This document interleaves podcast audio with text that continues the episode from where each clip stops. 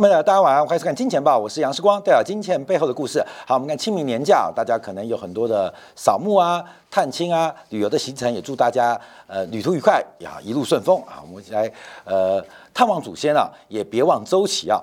那今天我们要特别在这个年假之前呢，要做一个比较轻松的专题啊，就是有钱人的定义。那过去啊，可能大家知道，可能大家不知道，我们常常会看大陆的招商银行的财报。他会公布他在私人银行的理财的部门的情况，让我们可以透过这个样本来分析中国的财富分配，让你了解什么叫做有钱人，什么叫做超级富豪。所以，我们今天啊，要从招商银行的财报来进一步分析，再配合台湾中国信托跟这个呃 PWC 啊资诚的会计事务所合制的台湾高资产财富报告来做一个观察。我们都希望呃往标杆迈进。那什么标杆？在投资世界，在理财世界，你可能知道多少钱是你的目标，多少钱是你的目标。那到底多少钱应该是你的目标？今天啊，我们就要这个题目啊，来跟大家做分享。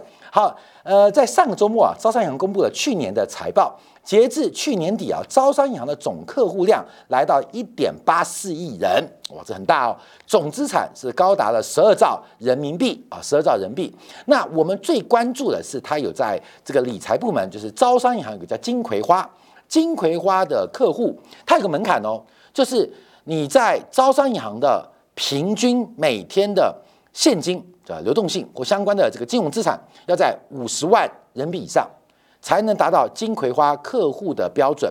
那另外还有一个私人银行部门，那私人银行部门是你每天平均，包括你的金融资产，包括你的存款，包括你的现金，平均每天要在一千万人比上，才能符合招商银行的私人呃这个银行的客户啊，它有两个标准。那扣掉私人银行，再扣掉了金葵花，那就是一般的客户。那我们看到。在招商银行公布这个数字当中啊，其中啊能够达到金葵花这个呃服务门槛的标准有四百零一万人，占整个招商银行客户的百分之二点一八。能够达到私人银行客户的要求，总共只有十三万人，占总客户数的百分之零点零七。那这个就是看到呃贫富差距的变化。那另外我们看到总资产部分，那个百分之零点零七，十三万人啊，呃，竟然啊，竟然是拥有一个极高的一个数字啊，大概有三点七九兆的财富，百分之零点零七的人控制了。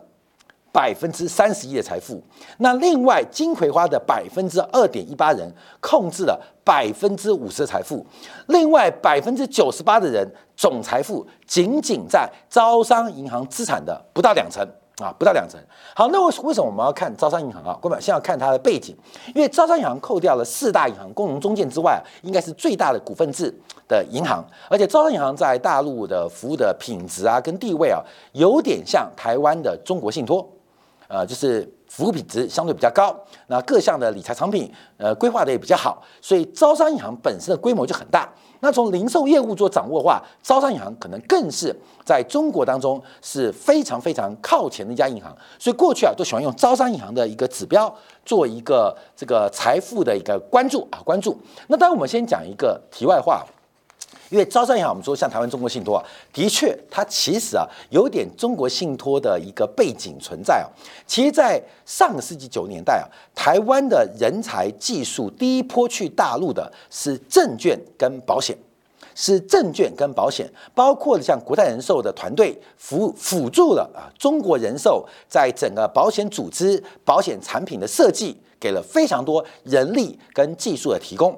那证券化的这个发展，甚至台湾前证监会主席戴立林还担任中国那当时的证监会的高级顾问，把非常多如何开放外资台湾的技术跟经验带到了大陆啊，所以我们在九年代初期啊，有非常多证券跟保险的人才，还有资本。也带了技术进了大陆，所以去大陆的台商不是只有制造业哦，啊，不是只有做鞋子的、做衣服的，也不是只有红海、郭台铭，也不是只有和硕、童子贤，还有在金融领域，其实台湾有非常大的部队，带了一个相对啊相对先进的技术进到了大陆。那大家最明显知道平安集团啊，中国最大就平安保险嘛，这个仅次于中国人寿，这个平安保险呃，这前负责人啊，马明哲非常爱用台湾人。到目前为止，包括平安银行的行长啊，还是台湾人，还是台湾人。那平安保险甚至在当年啊，呃，还开展一个龙腾计划，专门吸引台湾各式各样的保险人才来为平安保险服务。所以平安不管是银行还是平安保险，因为平安银行是应该是深发展。啊，被这个转换的了。那这个有大量的、大量的台湾的团队带了技术，还有包括了这个相关的经验进入了大陆。那招商银行是另外一个大量引进台湾人才的这个商业银行啊。那这个要讲到是上世纪末这个世纪初，其实当时啊，呃，最快最快去大陆是中国信托。那中国信托一度派出了一百五十人的信用卡团队跟销金业务团队来到招商银行，那干嘛呢？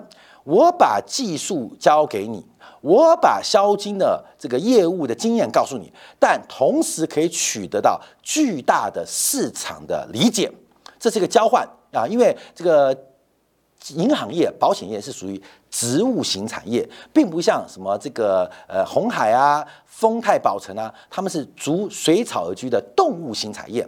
产业有两种哦，一种就是逐水草而居。什么叫逐水草而居？就是哪边成本低，我就去哪里。所以宝成、丰泰早期去大陆，现在去越南、去柬埔寨、去缅甸、去孟加拉，他们最抗胜的就是呃劳动力、劳工的工资跟成本，所以他们是逐水草而居。哪边有便宜的劳动力，哪边就有丰美的水草，所以那叫做动物型产业。那另外一种叫植物型产业，植物型产业代表就是金融业。啊。植物性的产业代表就是植物业，所以很多外资的，不管是保险啊、银行啊、证券公司，常常会有水土不服的问题。日本很强，去美国就不见得嚣张；美国很强，去了欧洲可能就打得很辛苦；欧洲很强，来到亚洲可能就水土不适。所以叫植物型的产业。那这植物型产业，那因为同文同种的关系，台湾的经验就可以借鉴。所以当时啊，中国信托是台湾最有。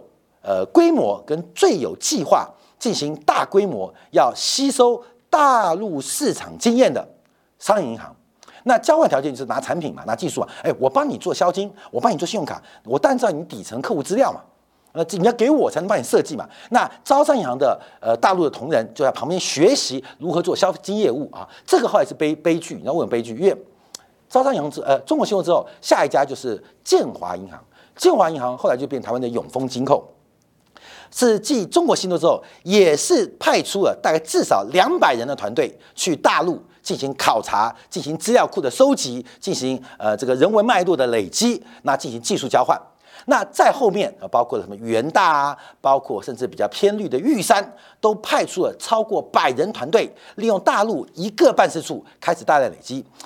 我们可以讲啊，在二零一四年福茂协定签署之前，台湾有一家很绿。但很优质的银行啊，政策上很绿啊，Mark，嗯，那你说它的标呃那个那个那个形企业形象很绿也是啊，就很绿啊，而且很优质啊的银行。当时啊，哥们跟你讲哦，这是真的消息哦。当时为了准备两岸服贸协定签订，大陆对台湾银行让利啊，那怎么办呢？当时至少派出了五十位以上乡里级以上的干部去大陆做准备。啊为什么？因为乡里是一个分行支行的骨干。那台湾人的薪水，第一个不算高，第二个是呃企业文化是了解的，第三个是可信赖。所以当时啊，台湾这家优质的银行就派了至少超过五十个各分行最优质的乡里抽出来哦，每个分行抽出来哦，要去还不容易，加薪一点八倍嘛。所以全部去啊，全部去华南地区的这个办事处，准备磨刀霍霍，大干一场。两岸福报一千听，好，我们的分行支行，呃，分行支行就开始猛开。那当然啊，包括了其他几家，什么元大、富邦都做这个准备，就一场太阳花运动。我跟你讲，这是台湾金融史上最大的悲剧。你知道什么悲剧吗？这些所谓最优质的中级干部，大概年纪啊都是三十三岁到三十八岁，就银行年轻的未来之星，特别挑选哦。每一家银行都挑很多，包括了永丰啊，包括了玉山啊、富邦啊、中国信托、元大都挑了人啊，有多有少而已啊。准备在大陆上大展身手，因为这些人呃做了三年五年之后就可以升分行经理嘛，所以台湾台资企业就会呃得到一个非常大的市场注意。就有服贸协定咔嚓没过，这些人就只好回来。回来有什么悲剧你知道吗？没有位置了，所以这是台湾最大的一波人才的浪费。我们不仅失去市场，而且这波人才就等于浪费了两三年，回到原来的分行或原来的部门没有位置了。这使得台湾的金融人才很可惜受到极大的打击，市场的损失。好，这是题外话，好，题外话。但我们要回来讲啊，招商银行为什么是个指标性？因为它引用了非常多台湾的管理技术。台湾对于银行业、对于销金的这个呃呃理解跟管理啊，这个基本上这是非常强的一个原因啊。好，那么再讲回来啊，所以招商银行的背景我们可以来了解。好，那我们现在观察一下，因为招商银行为什么还要提下背景哦？因为招商银行的私人银行客网客户数是中国应该算是最领先的，因为它遥遥领先，包括平安、中信、光大等等银行，不管是规模，不管是服务的客户数，都遥遥领先，甚至比国有大行来讲。嗯，甚至可以讲有过之而无不及，所以招商银行的私人部门，这个财富管理部门或叫销金部门是非常值得做参考跟指标。好，那我们现在讲重点了，到底多少算有钱人啊？到底多少算有钱人？因为他的客户啊，在一点八亿人，已经占中国人口的八分之一了。那再加上它有规模效应，加上它的经营管理能力，所以他在财报公布的指标就非常值得我们来做一个参考。有这个。几乎接近母体的样本，那不用经过太多换算就可以反映母体，所以可以看到啊几个观察，第一个是一般客户，第二个是这个金葵花，第三个是私人部门。那中间啊这边是五十万嘛，这是五十万嘛，呃私人银行好像是要我看私人银行是要一千万人民币，人民币一千万啊一千万，好这个做门槛哦，你有五十万啊每天。在招商银行的账上，不管是买理财商品、买基金、买这个呃定存，每天平均要有五十万以上，才能符合金葵花的资格。你每天的账上可动用的金融资产要平均超过一千万，才能享受到私人银行的服务部门。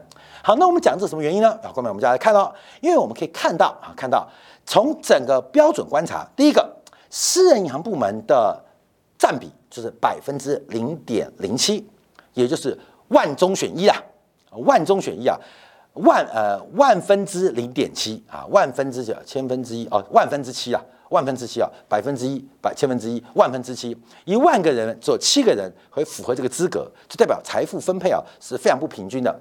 那重要门槛虽然是一千万，可这些客户这些客户的平均资产。是两千八百亿三万人民币，只要我们乘以四点四做估算的话，大概就是台币一点二亿人，一点二亿元。所以在大陆要成为叫真正的富豪，大概扣掉自己住的房子，扣掉负债之后，大概还有一点二亿可随时动用的资产，你才叫做富豪，甚至叫超级富豪。那你要叫做一个富裕家庭的话，哎，过来哦！虽然啊，这个数字只占二点一八，二点一八，可是平均资产是一百五十一万人民币。扣掉你自己住的房子，扣掉你的负债，你需要一百五十一万，也就是约莫六百六十四万台币，才能跻身到全面的百分之二，百分之二。好，为什么我们要强调？因为拿中国信托。在去年跟这个资诚所做的台湾财富报告，当然后面的金额不一样，可是竟然发生一个什么事情？原来台湾的超级富豪跟富裕阶级，中国信托的标准跟招行是一样的，我们就可以算出这个结构跟到底多少是有钱人，有钱人。所以先看大陆啊，大陆有钱的话，至少你要一百五十一万的金融资产。那你要做富翁的话，大家两千八百亿三万人民币的资产。那其他的百分之九十八人，他们的人均金产就是一万两千五百块人民币啊，一万。所以这个市场非常扭曲哦。那我们当然不敢奢求成为盛阳的客户，但至少往金葵花的这个客户来努力。好，那我们看一下啊，看一下中国信托。中国信托跟这个呃资产呢，每年都会做这个台湾高资产的财富报告，财富报告。那这个金额就可以算出来，很明显哦，因为从比例跟总金额，台湾对于对于中国信托，你要成为它的这个像台湾的金葵花的话，要三千万台币，也就是一百万美金啦。其实香港标准是一样。那你要成为超级富豪的话，需要有一点五亿的台币，一点五亿的台币，跟香港一样，就是五百万美金啊，五百万美金。那我们看台湾的比例，因为按照中国信托的统计啊，大概大概占有三千万的金融资产的人，大概占百分之二点一四，这跟金葵花很接近哦。那超过一点五亿的人口。是百分之零点零六三，也就是万分之七啊，也是万分之七，也跟啊大陆一样。那现在观察，那平均金额呢？台湾真正有钱人是多少钱呢？官们来了，你要成为台湾的富翁，你叫富豪话，平均是五点七四亿，你要有五亿七千四百万的现金跟金融资产，你才能叫做富翁。而这群人在台湾不是没有。大概占百分之零点零六三，就是万分之六点三呐。一万个人有六点三个人具有这种实力。那按照台湾的富裕阶级的标准，平均的呃这个身价，关表算三千万以上是五千三百八十二万，所以这就形成我们一个财富目标喽，五千三百八十二万就会是台湾富裕阶级的水平平均值，标准是三千万。但经过这个中国信托展换算出来是五千三百八十万。好，各位，你有没有五千三百八十万？还是你有五点七四亿？我知道我们金铁杆的好朋友们很多有五亿以上的这个金融资产，但也有不少人五千三百八十二万。那我们是不是往这个目标持续来前进？所以我们可以看到，不管是台湾啊，不管是大陆，这个指标拉出来了。我今天也去查了这个呃资产啊，在香港的调查，其实它的分配也差不多。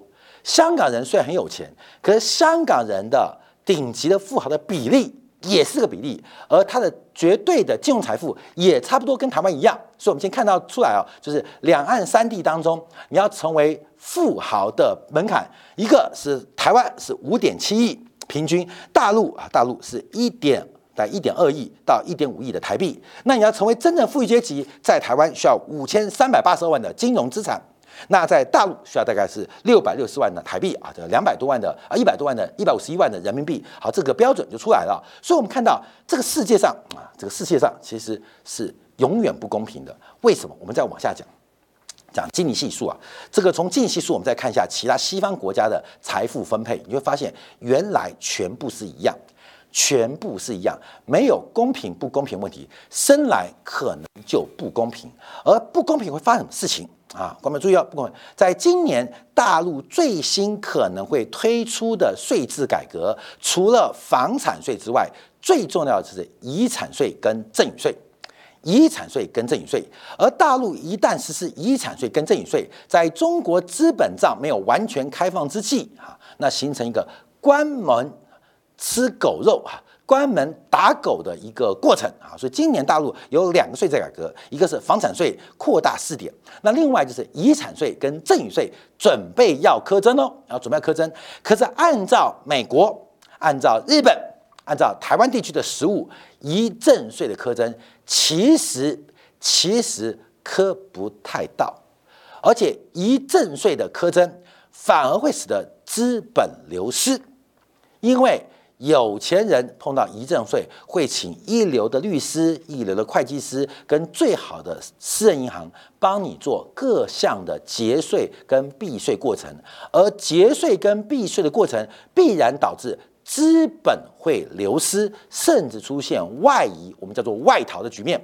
所以，遗赠税的苛征，它是一个想象很美好、现实很骨感的税制。像台湾的遗赠税啊，苛最多的一个是振兴轮胎的这个罗杰啊，因为他不想分，走了之后啊，留一堆钱。另外就包括像这个台塑集团这个遗赠税啊，这边那磕到一点点啊，磕不到十分之一啊，就是最后抓抓福建。哎，关美台塑集团你知道吗？在当年啊，本世纪王永庆走的时候，才知道原来世界第一首富不是巴菲特哦，第一首首富是王永庆家族。因为王永庆最后算出来的总资产，那为什么会算出来？因为他们家族的第二代不是有纠纷，这大家知道吗？当时我印象没错，王永庆是有五百五十二亿美金的遗产，那他弟弟王永在金额差不多也是五百多亿，这是二十年前哦。所以二十年前，王永庆跟王永赞两兄弟，你就乘以二嘛，就是有一千一百亿美金的遗产，有一千一百亿美金，在当时啊，巴菲特才八百多亿美金哦，只是他们也财富藏得很好，所以找不到啊，找不到，磕不了。要不是有这个子孙啊，这个争争夺遗产问题哦，还不知道原来王永庆有留那么多资产下来，在海外的资产更是惊人啊。好，所以这个我们也讲到就遗赠税的问题。好，那我们还看一下基尼系数这个分配关系。什么叫做基尼系数啊？我跟大家讲一个这个分析啊，因为这是一个判断这个财富差距一个很重要的观察啊。各位，先拉这个坐标，这边啊，我们可以讲说是叫做所得啊，income 就 I 好了。这边是人口，这边是人口。所以第一个，按照所得的累积跟人口人口的数字的百分比，这所得的百分比跟人口百分比，它应该是一个直线，这是最。最公平的哦，每增加一 percent 的人往这边增加，那市场的呃全社会的总所得就增加一 percent，所以是个四十五度角的这个曲线。但事实上不是这样分的，事实上不是这样分的，所以真实的分配它是一个这样的曲线，你懂吗？就人口前面人很穷啦，几乎没有钱呐，到后面越来越有钱的时候，它开始陡陡峭陡升。那这个进去怎么算呢？就把这一块，因为红色线是绝对正常的分配，那黑色线一般来讲就是属于正常现实状态。还有一种极端分配，我们叫蓝色线画出来啊，蓝色线呢，就是这是绝对不公平的分配，没有大家都没有钱，只有那个最后那百分之零点零零零零一拥有全部的财富，就是蓝色线。好，这三条线出来的时候，我们就可以换算什么叫净净系数这一块。这一块啊，这一块，嗯嗯嗯嗯嗯嗯嗯，我们叫做 A。那这一块，嗯嗯嗯嗯嗯，我们叫做 B。啊，知道 B 啊，就是这个是三角形嘛，所以学数学很重要。那接近系数的算法就是 A 加 B 分之 A，把这两个加起来之后，A 是当分子。那这个系数假如越大，代表这一块就越大。就代表啊，代表这个收入的差距就越大。假如这个 A 越小，代表收入越平等啊。经济系数啊，各位这个是经济学必考题啊，所以我们在这边稍微跟大家讲一下，就是经济系数。所以经济数我们常讲经济系数，经济数大家知道怎么算吗？啊，现在知道了啊，很简单，其实非常简单，就是 A 加 B 分之 A 啦。所以这个 A 越大，代表越不公平嘛，因为代表这个曲线越陡啊，黑色这条线越陡啊，各位哎，黑色线越陡，黑色线只要越陡，是不是代表 A 越大？那净系数算出来的分子很大嘛，所以这个数字就会越高。那假如分配很平均，A 很小，那这净系数算出来就很低。好，所以基本上就可以从净系数看出一个经济体它的财富分配。好，那我们看一下目前财富分配出现一个很妙问题。这个横轴是净系数，纵轴是人均 GDP。中国落的位置很尴尬，落在这边，就是一个相对中等收入的国家。可是却有极大的贫富差距，相对于美国是一个高收入的国家，却出现也是很大的贫富差距。可这个对比就是所得大概人均所得差了一倍、两倍、三倍以上，一倍、两倍、三倍以上。我们看这个看起来，其实经济系数大的呃这个经济体啊，呃，它大部分都是新兴发展国家，都是新兴发展国家。为什么？因为这个市场机制不够嘛。有太多的后门，有太多的潜台词，有太多 under table 的一个呃这个成本交换，所以导致利益分配。这个利益分配跟要素成本不公平的问题，那你看到那欧洲就比较好吗？哎，欧洲其实也不是好，像欧洲就很棒，什么丹麦啊、爱尔兰啊、芬兰就在这一块啊比较好吗？也不是啊，因为他们美元高估了，他们的生活的呃消费力啊物价比较高，所以会形成一个拉平的过程。所以经济系数要去修正，一个是改变制度，另外一种方法在。合理的物价环当中可以做出一个调整，那继续的深度研究。我们只是看出来啊，就是目前全球的经济系数都在都在往这个方向移动，都在往这个方向移动，就是整体在往下。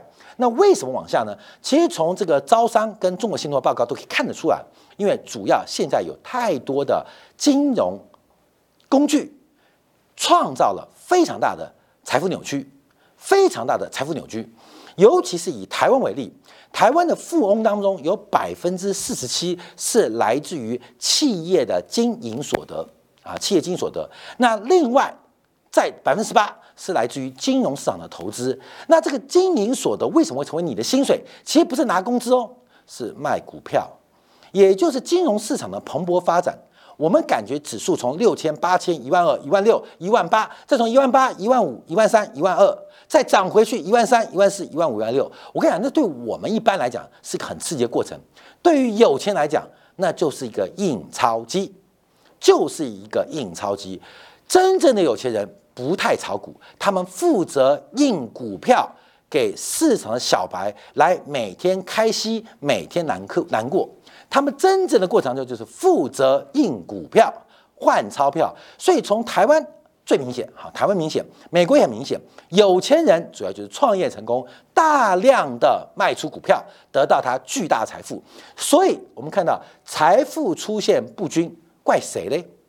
怪没有？所以我们就说啊，这个社会的集体行为跟我们希望的理想国有极大落差。因为这个集体行为，我们大家投资股票，嗯，觉得股票往上长期收益。可是老板把股票卖了，每天躺平啊。像最近八十五度 C，老板娘把躺平啊，躺平啊，躺平了，把股票卖光了。像之前台湾有个超级大的记忆体的这个控制 IC 大厂啊，这个。讲八卦，呃，你自己猜啊。然后那个老板啊，因为什么，呃，跟子公司的呃不法交易啊，被起诉啊，后来交了三四亿啊，然后换到缓起诉啊。那谁爆的料呢？啊，据说是这个人的呃女朋友啊，女朋友，那要跟他分手，分手要分手嘛。然后说，那你给我一亿，不然就给我一栋房子。就这个老板只愿意给一台破的。很破的二手福斯车，嗯，他女朋友就不爽了嘛，就把他的东西举报了啊，举报，所以这是最贵的分手费啊，所以我说呀，有人男人呐，基本上要分手就大方一点点，不然本来给一亿嘛。不用搞到自己还被判缓刑，还赔了三四亿啊，对不对？何必呢？对不对？何何必呢？那这些人就小气嘛，有钱小气，因为他专门就印股票换钞票，换到钞票还很小气的，不愿意给女朋友分手费啊。这个就是有钱人是没有良心这个器官的。好，那我们看到前百分之一的财富净比啊，其实从上个世纪到现在为止，它是不断不断的变少。随着知识的传播、资讯的传播，大家对世界的理解越来越多，所以知识的鸿沟、生产力的差别，都使得财富的呃这个分配开始逐步的放缓。所以我们看百分之一的财富哦，它占比越来越低。另外看百分之十的财富，其实也是不断的走低啊，不断走低。可是，在过去这十年当中，开始逆转。又重新开始回升跟反弹了，所以我们看到了中国现在针对遗产税、赠与税要准备苛征，而美国拜登的财政方案准备针对富人的资本利得税，还有企业的回购进行加税的要求。现在整个的环境、社会的这个顶层关系，反映的是现在的生产剩余分配出了问题，而这个加税的过程。那就搞笑，你知道吗？因为最后真正被瞌睡的都是一般的中小股东，而真正的大股东或是有钱人，面对遗产赠与税、面对资本利得税、面对企业回购税的时候，其实他们的节税避税方案早就已经完工了啊，早就已经。呃，做完了，所以这个世界会变成一个更不公平。现在是出现一个大逆转，而这个大逆转就刚刚好从本世纪前后开始做出个转折。那这个转折，我们能不能跟上这潮流？另外，在这个过程当中，可能会出现很多税负的压力，大家要特别来进行关心。你够有钱吗？你有五千万吗？还是你有五亿吗？你算是一个有钱人吗？扣掉你制作房子，扣掉你的负债，你有五千万吗？我相信五千万。假如你没有别的目标，那那是我们新的人生财富目标。祝大家清明年假啊，这个不管是探亲，不管是扫墓还是旅游愉快。我们下周四与各位再会。